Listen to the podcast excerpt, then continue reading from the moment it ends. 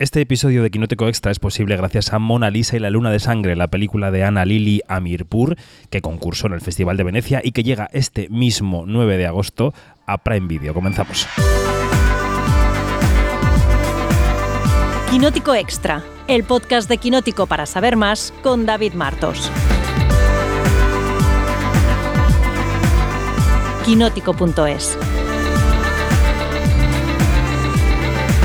Bueno, pues es un nuevo episodio de Quinótico Extra, hoy centrado en Mona Lisa y la Luna de Sangre, la película de Annalili Amirpur, que se presentó en Venecia en el año 2021, ese año que eh, sirvió como comienzo de la superación de la pandemia. Eh, salió con bastantes buenas críticas del Lido, la película. Allí pudimos charlar con la directora y con parte del equipo, luego escucharemos algunos fragmentos.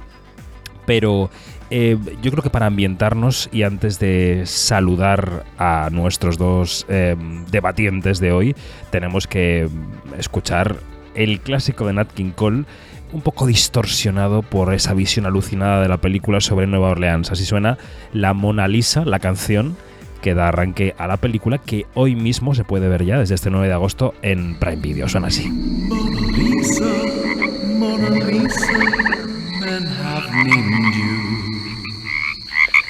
You're so like the lady with the mystic smile. Is it only cause you're lonely they have blamed you for that Mona Lisa strangeness in your smile? Do you smile to tempt a lover, Mona Lisa? Or is this your way to hide a broken heart? Many dreams have been brought to your doorstep. They just lie there and they die there. Are you warm? Are you real,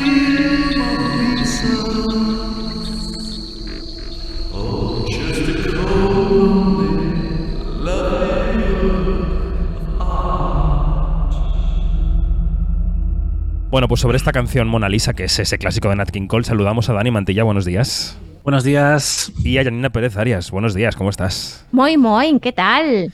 Abrimos ya ni una ventana a la muestra de Venecia de 2021, que es casi como un túnel del tiempo, ¿no? Oye, de verdad, increíble, increíble.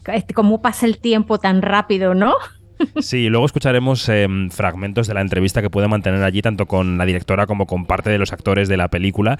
Y yo recuerdo que ella me decía que sentía relief, o sea, que sentía alivio en aquella muestra 2021 en la que empezábamos tímidamente a quitarnos las mascarillas después de año y medio de pandemia, ¿no? Yo, claro, ahora cuando echamos la vista atrás a los festivales es que lo hemos pasado muy mal eh, eh, eh, en, esos, en esos primeros festivales pandémicos, Yani. Es cierto, es cierto, y que se nos olvida muy rápido. Se nos olvida muy rápido porque eh, eso lo, lo, sentimos ahora mismo que terminó el, el festival de, o cuando terminó el festival de Cannes, como que todo, todo lo dábamos por sentado, ah, es una nueva normalidad.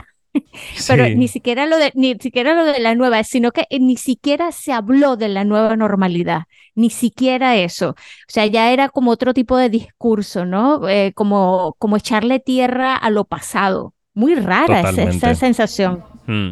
Bueno, hablamos de una película que nos lleva a una Nueva Orleans eh, casi intoxicadora, ¿no? Con un poco de bruma, un poco fantástica. Es la historia de una chica de origen asiático que interpreta a John Jong Seo, que es la actriz de, Burning, de la película Burning. Em, una chica que en la película se llama Mona Lisa Lee, que tiene 22 años y que no sabemos por qué lleva una década encerrada en un centro de internamiento porque tiene unos ciertos eh, poderes. Eh, Dani, ¿cómo te has enfrentado al visionado de la película? Creo que tú no lo habías visto, ¿no? Todavía. No, yo sí la había visto. Yo estuve ese ah, año en, Venecia. Yo he estado en dos ediciones de Venecia. Esta será la tercera. Y para mí ha sido revisar una película. Em, y, verla con, otros ojos, porque además me sorprendió encontrármela en, en, Venecia en su momento, Em, pero era una directora que además eh, su película anterior ya había estado en, Venecia, que se había llevado eh, un premio con Bad Batch, el premio especial del jurado, y volvió con una propuesta que no es la típica que nos solemos encontrar en las secciones oficiales de, los festivales, pero es que eh, la directora Annalily Armipur ya estaba en otro, en otro nivel y es que con tres películas se ha convertido en un referente del cine de género. Mm, a mí me ha ocurrido viendo la película otra vez que me he reconciliado un poco con ella. A mí me ocurrió viéndola en medio de la sección oficial de Venecia que me pareció una película un poco, un poco más intrascendente de lo que es. Creo que la película tiene su entidad, creo que la película es muy interesante. Yo no sé, Yanni, si te ha pasado a ti también lo mismo con el visionado de esta, de esta película. Fíjate, fíjate que se te ha olvidado aquella mañana cuando te mandé al rincón cuando me dijiste exactamente eso. Exacto. Exacto.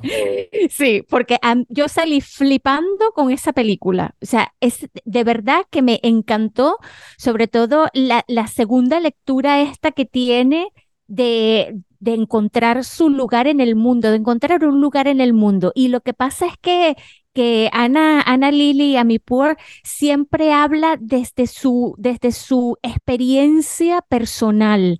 Y su experiencia personal tiene que ver mucho con una, una niña que llega a Estados Unidos eh, hablando otro idioma, eh, viviendo en otra cultura y, y, llega a Estados Unidos y no la reciben bien.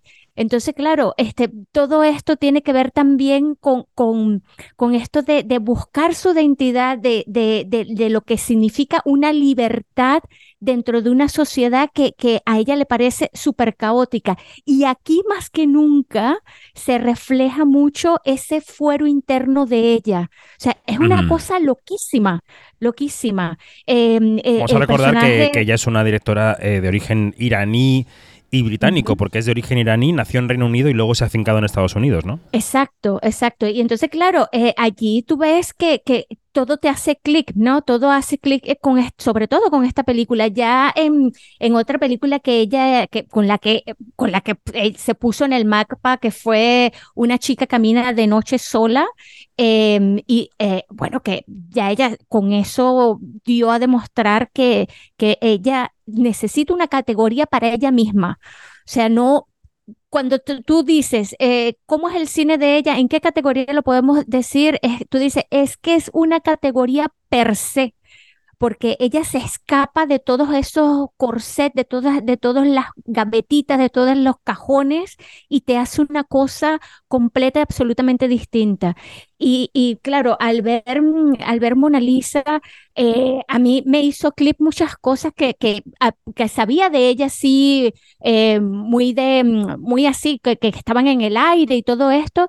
Y yo dije, pero es que esta mujer eh, a ver, cuando, cuando ves eso, tú dices, a esta mujer lo que necesita es más dinero, más días de rodaje y que, y que muchas más, más personas crean en ella que lo hizo también Guillermo del Toro, fíjate. Bueno, hablando de la trama, ahora te doy paso, Dani, esa chica que decíamos, Mona Lisa Lee, se escapa del centro de internamiento porque consigue con su mente que la enfermera se apuñala en el muslo, ¿no? Y, empieza un viaje... Una escena muy Kill Bill, ¿eh? Por cierto. Totalmente. Que, recuerda mucho al arranque de Kill Bill cuando eh, la novia se fuga. Efectivamente, sí, sí, sí. Y empieza un viaje, una especie de road movie sin road y sin coche, o sea, que es una especie de, ella va pasando de personaje en personaje un poco en esa ciudad nocturna y alucinada y se va encontrando pues tanto con el policía que interpreta Craig Robinson, que luego le escucharemos en nuestra conversación de Venecia, como en ese mm, junkie mm, fibradísimo que es Ed Skrein, que hace el personaje de Faz, como con la pole dancer que es eh, Kate Hudson, ¿no? que está fantástica. ¿Cómo describirías este viaje alucinado, Dani? Pues creo que, eh, en la línea de lo que estaba apuntando Janina, en realidad la película eh, funciona casi como un coming of age de una superheroína, porque nos encontramos a una persona que no sabemos por qué tiene habilidades especiales y que inicia un, viaje de aprendizaje en el que descubre que hay gente mala, pero que también hay gente buena. Y a través de esas experiencias, las positivas y las negativas, va encontrando cuál es su lugar en el mundo. Y en este caso, eh, sí, tiene esa estética eh, tan como casi sudorosa siempre en Nueva Orleans, que es, un, que es uno de los entornos, yo creo, más interesantes del cine estadounidense. Pero para mí es ese viaje de, de una heroína que em, se está encontrando a sí misma y que realmente hasta ese momento no conocía el, mundo. totalmente. Eh, se nos olvidaba también el personaje del chavalín que hace del hijo de Kate Hudson, que también tiene una importancia bastante capital en la película, ¿no? Es como el, el único personaje que el único personaje que realmente sí del todo está de su lado, ¿no? En toda la película. En fin, bueno. Em, de forma honesta, de forma honesta, desde luego. Porque, no, y también me parece interesante el personaje de, del Yonki, que por cierto lo iba a interpretar Zac Efron, porque cuando tú te lo encuentras en la película, crees que va, que va, a ser un monstruo, básicamente, y que se va a aprovechar de ella, y después descubres que no, que en este caso es un lobo casi con piel de cordero, en este caso. No, perdona, un cordero con piel de lobo. la que se aprovecha de ella eh, de una manera muy cómica y muy histrónica es Kate Hudson. Eh, mm. Quería que escucháramos un poquito del sonido en versión original de esa escena del cajero automático, que hay un señor mayor sacando dinero del cajero y eh, Kate Hudson va con Mona Lisa y le hace mm, que, el señor saque dinero y se lo dé, ¿no? Entonces es, es así de gracioso. Muy bien. ¿Ves a ese tipo? ¿Recuerdas lo que dije, no? ¿Lo recuerdas? Bien, vamos. Oiga, perdone, ¿funciona eso porque se tragó mi tarjeta hace un segundo? ¡Eh! ¡Funciona! ¡Ay! ¡Qué perrito tan mono! Hazlo ahora, mona. Haz que pulse los botones, digo. Retirar. ¿Qué está pasando? Cállese. Cuenta de ahorro. 500.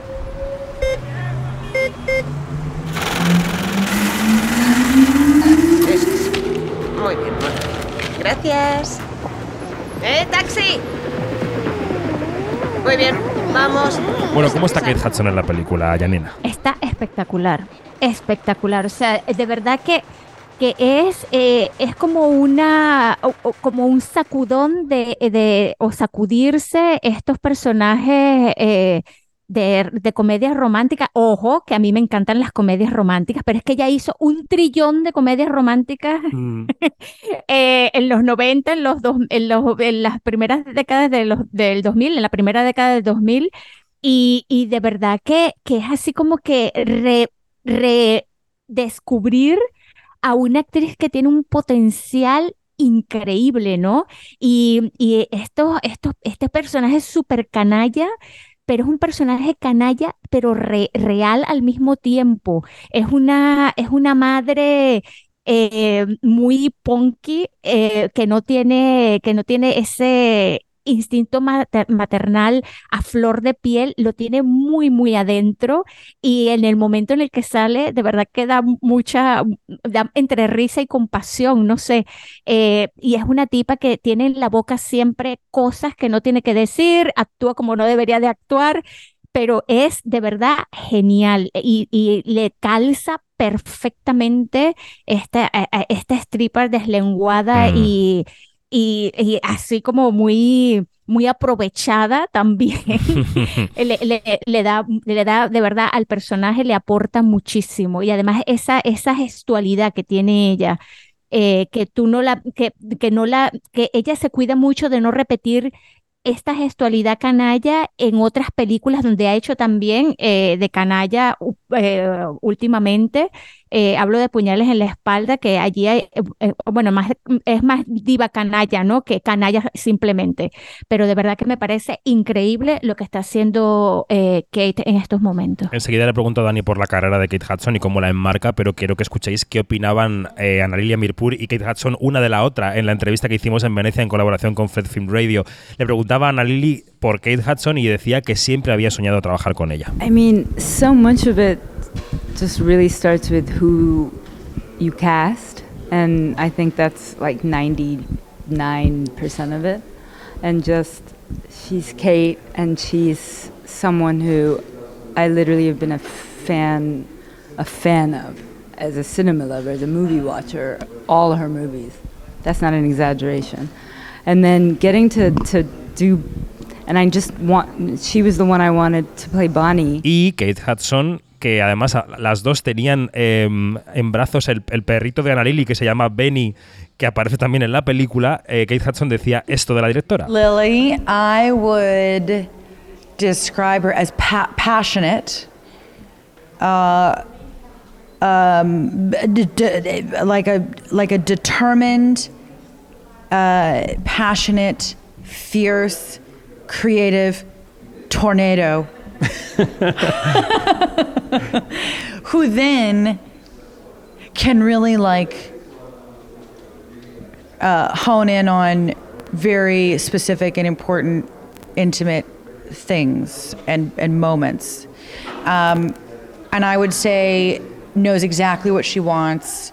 Always, I always felt very safe in the environment that she was creating. Okay. And um, and it's fun. I mean, it's fun as an actor. You work with so many different kinds of directors, and everybody comes like we do. eh, You know, as people, we all have we approach life differently, and I, you know, psychedelic seems to be the word of today, but like you, you there is a there is a sense of, you know, when sometimes when we watch films, especially just as a lover of film, there there are some that you have these sort of psychedelic kind of touchstones, and I think. Lily approaches it that way, you know, whether it's music, it's all encompassing. It's it's it's a whole. You're you're feeling and everything's breathing, and you feel that when you're when you're working with her. You know, that's how she's creating on set. Bueno, la entrevista se puede ver en YouTube, ¿eh? si alguien tiene curiosidad, la que hicimos en Venecia. Eh, Dani, eh, Kate Hudson, ¿qué? Su carrera, su figura, ¿dónde la enmarcarías? Kate Hudson es una estrella muy atípica. Recordemos que cuando ella era muy joven estuvo a punto, a punto, a punto de ganar el Oscar con casi famosos, eh, pero le dio la sorpresa a Marcia Gay Harden y le arrebató el premio para el que ella sonaba con muchísima fuerza y de repente se centró en las comedias románticas, algunas muy populares. eh, como, como Perder a un chico en 10 días, pero yo, yo es uno de los nombres a los que culpo un poco de la decadencia del, género en los 2000, la verdad, con Catherine Hegel y ella, eh, básicamente. Pero es una actriz muy interesante que además recordemos que viene de Goldie Hawn y ambas comparten como un carisma muy natural, pero mm, Kate se alejó de Hollywood durante unos años eh, porque además es empresaria, un poco Gwyneth Paltrow, pero desde un punto de vista más, bueno, más humilde, entre comillas, ¿eh? porque ella es una Nepo Baby y además orgullosa.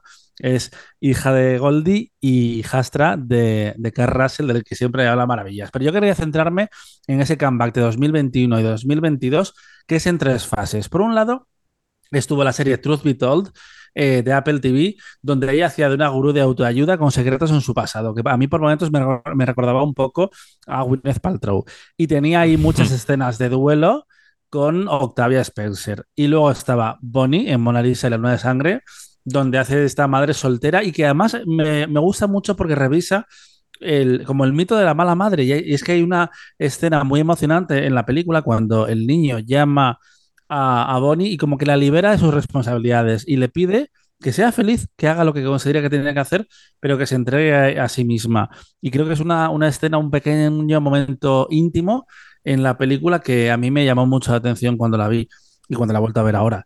Y el último es eh, Glass Onion, al que hacía referencia Gianni hace un momento, y donde precisamente hace galo de ese estilo tan físico que tiene Kate al actuar, porque ella contaba durante la, la gira de, de eh, eh, Puñales por la espalda, que ella estuvo en Madrid, que ella fue bailarina y que de una forma u otra le, le gusta eh, incorporarlo a, sus, a los personajes. Y ahí lo veíamos eh, por esos movimientos de Verdi en la película de Ryan Johnson y en Mona Lisa con ese momento pole dance que no alcanza el nivel de maestría de Jennifer López, porque eso es una cosa eh, de otro mundo, pero es una, es una gran escena. Y a mí me gusta verla como más callejera, más urbana, que realmente la hemos visto casi siempre en papeles como más mmm, cosmopolita.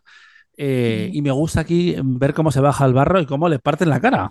Literalmente, la transformación física de, de, la actriz es brutal en la película. Ahora que hablabas de la parte física de su manera de actuar, quería escuchar también otra escena de la película y es esa persecución loca del policía que interpreta Craig Robinson, que va con una muleta eh, y, y, va persiguiendo a Mona Lisa y a Kate Hudson, que Kate va que no puede con los tacones. Entonces van como a 10 por hora todo el mundo en esa persecución loca y acaban como en un parking.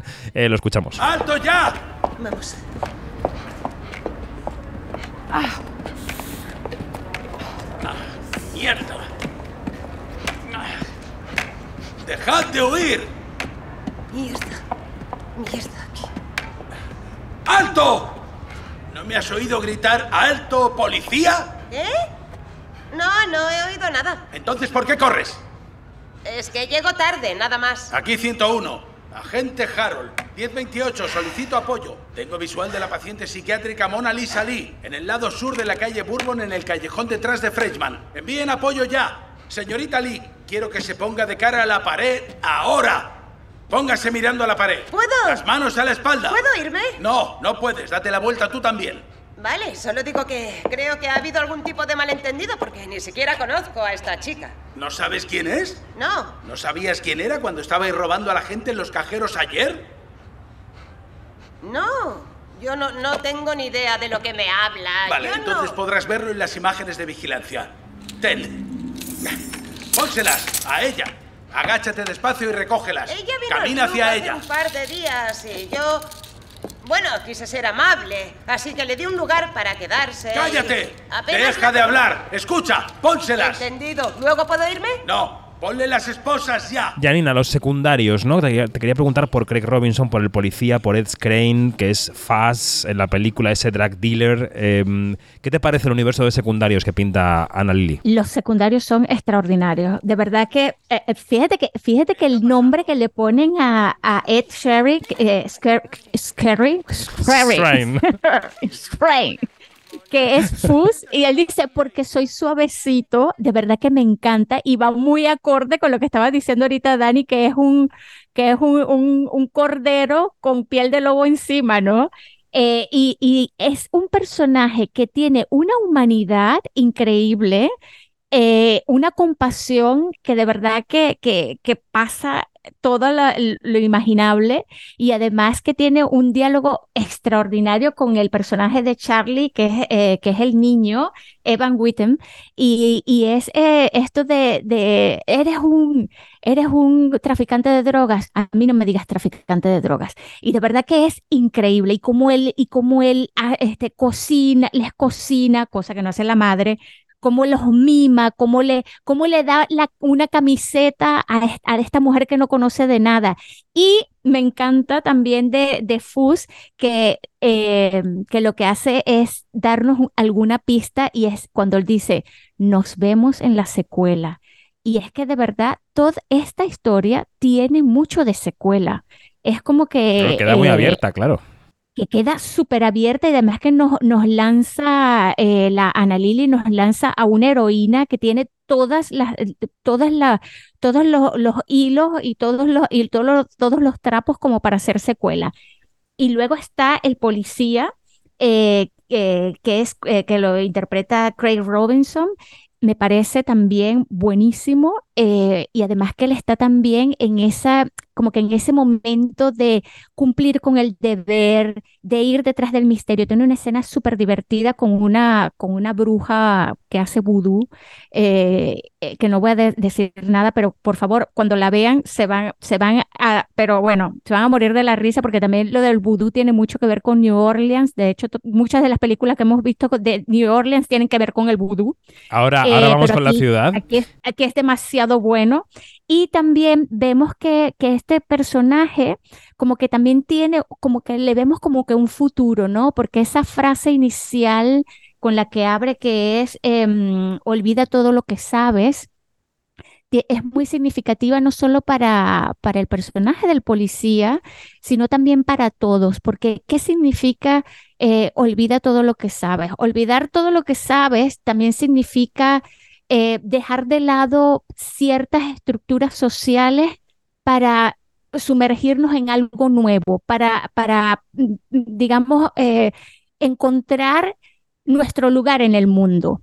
Y ese encontrar nuestro lugar en el mundo no lo vas a, a lograr por completo si te aferras a lo que ya sabes. Por eso es que esta frase a mí me parece válida y, y- eh, de verdad hermosa para todo, todos los, todo, eh, todo el viaje que hacen todos y cada uno de los personajes, tanto principales como secundarios. Decía que ahora iremos con la del ciudad. policía- Espera, espera un segundo, espera un segundo, Dani. Ah, Que ahora iremos con la ciudad o con lo que quieras decir del personaje del policía, pero que quiero escucharlos, quiero escuchar sus cortes. Ah, vale. Eh, le preguntábamos a Craig Robinson cómo era Anna Lily dirigiendo y decía, She's fire. Fire. She's fire. She's mystical.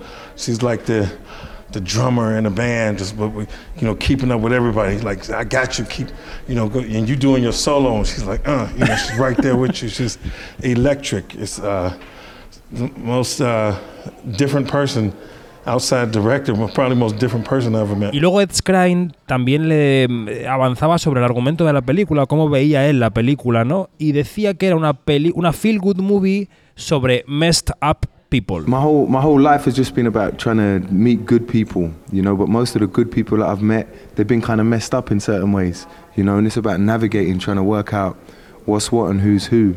You know, this is a movie about messed up people, mm-hmm. at least on the surface. It's a movie about people trying to find their way. And I was like, yeah, damn. You know, it's so rare that you have a movie that is quote unquote a feel good movie. And that's a kind of cringeworthy word in our industry, feel good, in some senses, in some circles. And, you know, to have a feel good movie that's so grounded with real characters, with strippers and drug dealers and house DJs and, you know, police that we can be empathetical to. I mean, it's like you know, from top to bottom, these characters are interesting. Que es un buen argumento, Dani. ¿Qué vas a decir del policía? No, precisamente va por ahí porque eh, el personaje del policía me recordó un poco al que interpretaba eh, en, en, Telma y Luis. Eh, ay, ¿cómo se llama este hombre? Que se me, se me ahora. Harvey Keitel, Harvey Keitel, que es, es, un, es un policía que al mismo tiempo es muy comprometido con su trabajo, pero que intenta ayudarlas eh, dentro de lo que cabe durante ese, ese viaje en carretera. En el caso de Telma y Luis era literal y en el caso de las protagonistas de, de Mona Lisa bueno, la protagonista y el niño que la acompaña es metafórico. Es un poco, es un poco más existencial. Pero me recordó ese tipo de relación de un hombre bueno que está intentando hacer su trabajo al mismo tiempo. Mm. Nos quedan cinco minutillos de este podcast especial sobre Mona Lisa y la Luna de Sangre. Quería preguntaros por Nueva Orleans, por qué os parece el papel de la ciudad en la película y a qué otras producciones recientes o no os ha recordado, Dani. Pues mira, eh, me llama la atención, eh, he estado leyendo al respecto, y es que resulta que Anne Rice eh, fue una de las influencias precisamente de, de Anna Lily cuando estaba preparando su primera película. Y aquí volvemos a esa Nueva Orleans que aparece en las novelas de, la escritora de entrevista con el vampiro, que por cierto el año pasado se estrenó una nueva adaptación de, la serie en AMC y es fantástica. bastante bien, sí. Y es que es una, una región de Estados Unidos que es absolutamente cinematográfica. Eh, hace poco se ha estrenado en cines Masión Encantada en, en Disney y también está ambientada y captura muy bien esa multiculturalidad de, mm, de, la ciudad. Y es que la hemos visto también en un tranvía llamado Deseo, en un documental de Spike Lee como When the Lips Broke, que es muy, muy recomendado, aunque en España no, no se estrenó. El beso de la pantera de Paul Schrader, Teniente Corrupto, El curioso caso de Benjamin Button, 12 años de esclavitud.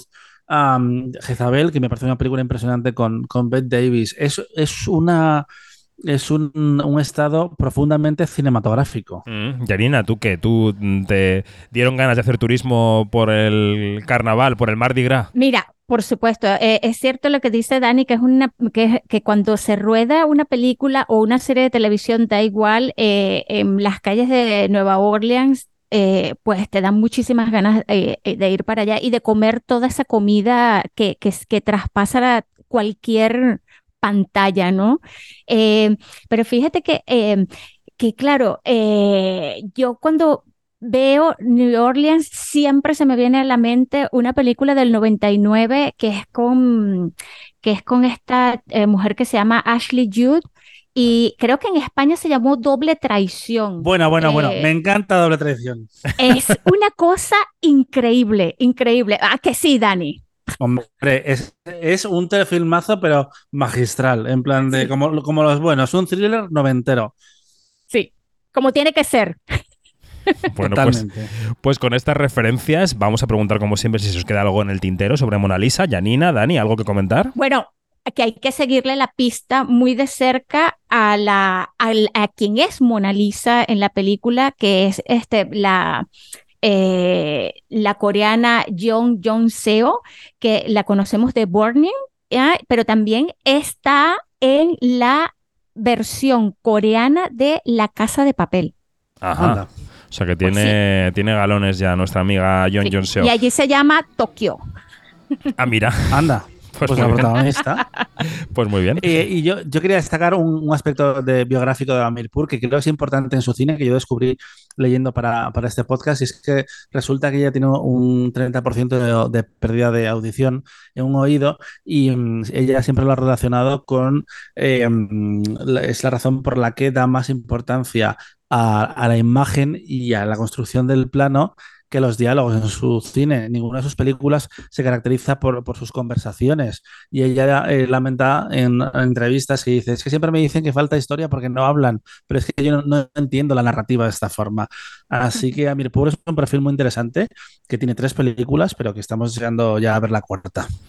Pues nada, podcast que hemos eh, grabado en mitad del mes de agosto. Os dejo seguir con el descanso veraniego. Dani, Janina, gracias y hasta la próxima. Hasta pronto. Adiós.